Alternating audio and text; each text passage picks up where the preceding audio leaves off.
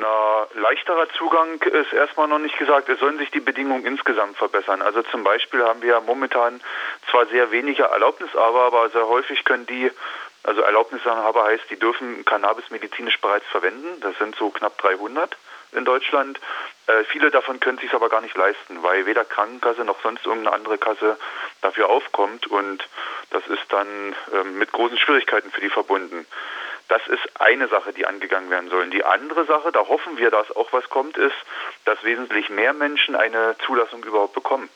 Also dass äh, Cannabis sowohl als Schmerzmittel als auch bei Multipler Sklerose, äh, AIDS-Patienten, Krebspatienten, äh, Tourette-Syndrom und so weiter auch mehr angewandt werden kann, also eine breitere Anwendung findet. Bislang kann man ja sagen, dass Cannabis recht strikt illegalisiert ist in Deutschland. Nun eben diese Initiative der Drogenbeauftragten. Was halten Sie denn von der Initiative und was für eine Haltung gegenüber Cannabis steckt denn Ihrer Ansicht nach dahinter? Also leider ist es noch nicht das Signal, dass man grundsätzlich äh, mal darüber nachdenkt, das Verbot aufzuheben. Ähm, das wird auch sehr deutlich aus Seiten der CDU-Fraktion gemacht, dass das noch nicht äh, zur Debatte steht. Es fordern sehr viele, also Strafrechtsprofessoren, Polizeigewerkschaften, Deutsche Hauptstadt für Suchtfragen, Deutsche AIDS-Hilfe, Suchtmedizin e.V. Viele sagen, das Verbot ist überholt, muss überdacht werden. Aber dass man zumindest mal den medizinischen Bereich überdenkt, die Verwendbarkeit von Cannabis als Medikament überdenkt, das ist ein Riesenfortschritt und da wollen wir jetzt auch erstmal mitziehen. Sie haben jetzt auch gerade schon die Strafrechtsprofessoren benannt als eine Gruppierung, die da einfordert, ähm, dass es da eine Reform der Drogenpolitik geben muss. Und da haben ja auch über 100 Juristen so eine Resolution gegen die repressive Drogenpolitik der Bundesregierung gezeichnet. Was kritisieren die denn darin ähm, von so einem rechtlichen Status aus gesehen? Ja, das ist ja für mich als ehemaligen Kriminalisten interessant. Äh, also das ist die Hälfte aller Strafrechtsprofessoren, sogar leicht mehr als die Hälfte äh, aus ganz Deutschland, die das unterschrieben haben. Ähm, die sagen, dass die verfassungsmäßige Verhältnismäßigkeit nicht gewährt ist. Also wenn der Staat in die Grundrechte seiner Bürger eingreift, das macht er ja mit einem Verbot, dann muss das verhältnismäßig sein und das heißt geeignet, erforderlich, angemessen. Das stellen die in Zweifel. Also geeignet heißt, mit dem Verbot können wir die Verbreitung von Cannabis weder bekämpfen noch eindämmen. Das zeigt die Praxis, dass das so ist. Angemessenheit heißt also, wir stellen eine potenzielle Selbstschädigung unter Strafandrohung. Das ist einmalig im Strafrecht in Deutschland. Und erforderlich, ähm, ja, da sagen sie, ähm, Cannabis ist jetzt nicht gefährlicher als ähm, Tabak oder Alkohol, eher weniger. Und insofern halten sie es auch nicht für erforderlich, hier mit einem Verbot zu agieren. Und mit dieser Resolution haben sie sich auch an den Bundestag gewandt und ein entsprechender Antrag liegt ja auch momentan in der Pipeline im Bundestag. Und ähm, wenn man da sich die medizinische Seite eben mal genauer anschaut, was Sie jetzt auch schon so erwähnt haben, ähm, ja, was sagt denn da die Wissenschaft oder die Medizin dazu, wie gefährlich der Konsum von Cannabis tatsächlich ist? Ähm, also das ist sehr altersspezifisch und kommt natürlich wie bei den meisten Drogen immer auch auf den Umfang der Einnahme an. Also es ist absolut richtig, umso jünger man mit dem Konsum beginnt, umso gefährlicher ist dieser Konsum auch. Ähm, natürlich dann auch mit entsprechenden äh, Dosen. Also wer das täglich konsumiert, ähm, ist natürlich wesentlich höher an der Gefahr, auch äh, psychische Erkrankungen da zu erleiden. Es gibt jetzt keine Todesfälle beim Cannabis, aber harmlos ist das Produkt sicherlich nicht. Allerdings wer so mit 30 oder 40 gelegentlich bei Partys mal alle paar Wochen einen Joint raucht, der kommt eben nicht in die Gefahr einer, einer Sucht oder einer Eigengefährdung. Also das ist sehr differenziert. Es ist wie bei jeder Droge immer Art und Umfang der Anwendung. Drogen und Probleme zum Beispiel ist immer eine schlechte Kombination. Gerade bei Cannabis mit seinen psychischen Wirkungen ähm, halt eine schlechte Lösung, ähm, Probleme auf die Art zu bekämpfen. Dann sollte man generell die Finger von lassen. Unter den zahlreichen Befürwortern einer Legalisierung von äh, Cannabis waren jetzt Strafrechtsprofessoren, ähm, auch Teile der Polizei selbst, die auch meinen, wie sie gesagt haben, das sei nicht verhältnismäßig, dieses Verbot von Cannabis. Was sind denn bislang die Folgen von einer Kriminalisierung von Cannabis? Ja, die Folgen sind erstmal, also erstmal ist der Hauptzweck, ähm, die Verbreitung äh, einzudämmen bei circa vier Millionen Konsumenten in Deutschland überhaupt nicht erreicht. Aber wir haben äh, einen sehr starken illegalen Schwarzmarkt, wo auch sehr viel Geld in die Illegalität abwandert. Wir haben eine Kriminalisierung und Stigmatisierung von Konsumenten. Ähm, wir haben auch ähm, dadurch einen schlechteren medizinischen Zugang bei möglichen äh, auch Problemfällen in dem Bereich, weil sie müssen sich ja outen als Konsument einer illegalen Droge. Das äh, beklagen gerade Mediziner, dass man zu spät an die Konsumenten auch rankommt. Wir haben äh, auch die Gefahr von Streckmitteln. Also gerade im Leipziger Raum gab es ja schon böse Beispiele mit Bleivergiftung und Ähnlichem. Ähm, auch das spielt eine Rolle. Es gibt keinen Verbraucherschutz. Jugendschutz gibt es gar nicht. Der schlechteste Jugendschutz überhaupt ist äh, der Jugendschutz auf dem Schwarzmarkt. Da ist er nicht existent. Also selbst in Holland mit den Coffeeshop-Modellen äh, funktioniert der Jugendschutz besser als in Deutschland. Gerade Jugendliche wissen, wo und wie man an Cannabis rankommt. Und ja, so summieren sich da halt die Beispiele. Man spricht dann von den unbeabsichtigten Nebenwirkungen der Strafverfolgung. Und für was für ein Modell von Cannabiskonsum in unserer Gesellschaft würden Sie sich da einsetzen? Also wie könnte da so ein verantwortungsvoller Umgang damit aussehen? Da gibt es mehrere Beispiele, die diskutiert werden, die auch sehr unterschiedlich sind, aber alle besser sind als der Schwarzmarkt. Grundsätzlich brauchen wir erstmal eine Regelung, dass äh, zumindest der Besitz geringer Mengen wirklich nicht mehr strafbar ist. Also Besitz und Erwerb ist jetzt generell strafbar.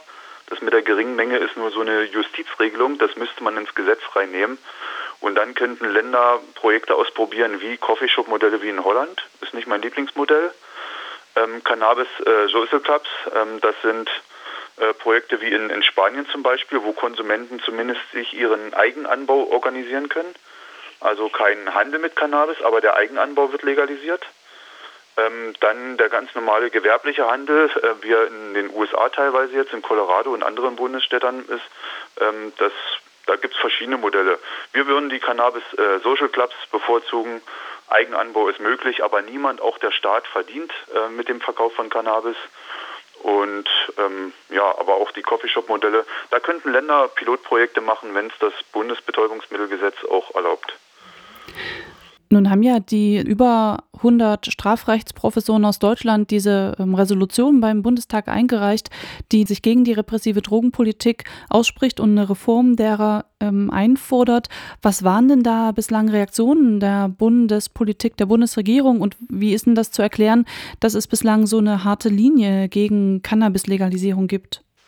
Ja, also es ist ja bezeichnend, dass fast alle Fachorganisationen national wie international mittlerweile das Verbot in Frage stellen. Wir haben eine Anhörung gemacht im Bundestag, im Gesundheitsausschuss des Bundestages äh, zu dieser geforderten Evaluierung, wie es die Strafrechtsprofessoren wollen. Und äh, zehn Experten haben Auskunft gegeben dazu. Ähm, Regierungskoalitionen stellen ja eigentlich acht, die Opposition nur zwei. Trotzdem haben sich acht Experten für eine Evaluierung, für eine Veränderung in der Drogenpolitik ausgesprochen, gerade auch im Bereich von Cannabis. Und äh, nur zwei Experten haben noch ähm, eisern am Verbot festgehalten. Also da ist Bewegung drin. Trotzdem glaube ich nicht, dass in der jetzigen großen Koalition tatsächlich mehr als der Bereich medizinische Verwendung schon lösbar ist. Aber wenn man sich die SPD genau anguckt, da ist richtig viel Bewegung drin. Da gibt es viele Debatten, Veranstaltungen in Frankfurt am Main, die sind SPD geführt, hat es Veranstaltungen zu Pilotprojekten zur Cannabis-Legalisierung gegeben. Also da ist einiges jetzt auch durch die Debatte, auch durch die Strafrechtsprofessoren in Bewegung gekommen. Sie haben es jetzt gerade schon mal so anklingen lassen, das Gesetz soll wahrscheinlich 2016 ähm, reformiert werden. Zumindest möchte das die Drogenbeauftragte des Bundes, die da eine Gesetzesreform zum Cannabisverbot angekündigt hat im Rahmen von äh, Medi ja, quasi medizinischen Anpassungen. Womit ist da konkret zu rechnen? Also eigentlich sollen die Änderungen, so wie sie also angekündigt hat in einem Interview, bereits 2016 in Kraft treten. Das heißt, wir bräuchten eigentlich so Richtung Sommerpause endlich mal was auf den Tisch. Dann können wir auch gucken, geht es nur um die Finanzierung für die bisherigen Patienten oder geht es darum, dass mehr Patienten dieses Medikament ermöglicht wird? Das wissen wir bisher nicht. Und es wird aber tatsächlich nur Ausnahmeregelungen geben. Also die, man muss an dem Betäubungsmittelgesetz ja dafür gar nichts ändern. Äh, sondern es muss eine Änderung äh, in den Verordnungsvorschriften gemacht werden, wann wer wie überhaupt eine Zulassung bekommt. Die sind ja sehr, sehr eng und manche brauchen über zehn Jahre Klageweg, ehe sie Cannabis endlich als Medikament auch verwenden können. Hm, vielleicht abschließend äh, noch eine persönliche Frage. Sie waren ja selber mal Drogenfahnder und Kriminalbeamter. Zum einen prägt das ja sicher, aber andererseits ähm, setzen Sie sich für die Legalisierung von äh, Cannabis ein. Wie stehen Sie denn da der Droge persönlich gegenüber, was auch so einen Konsum angeht?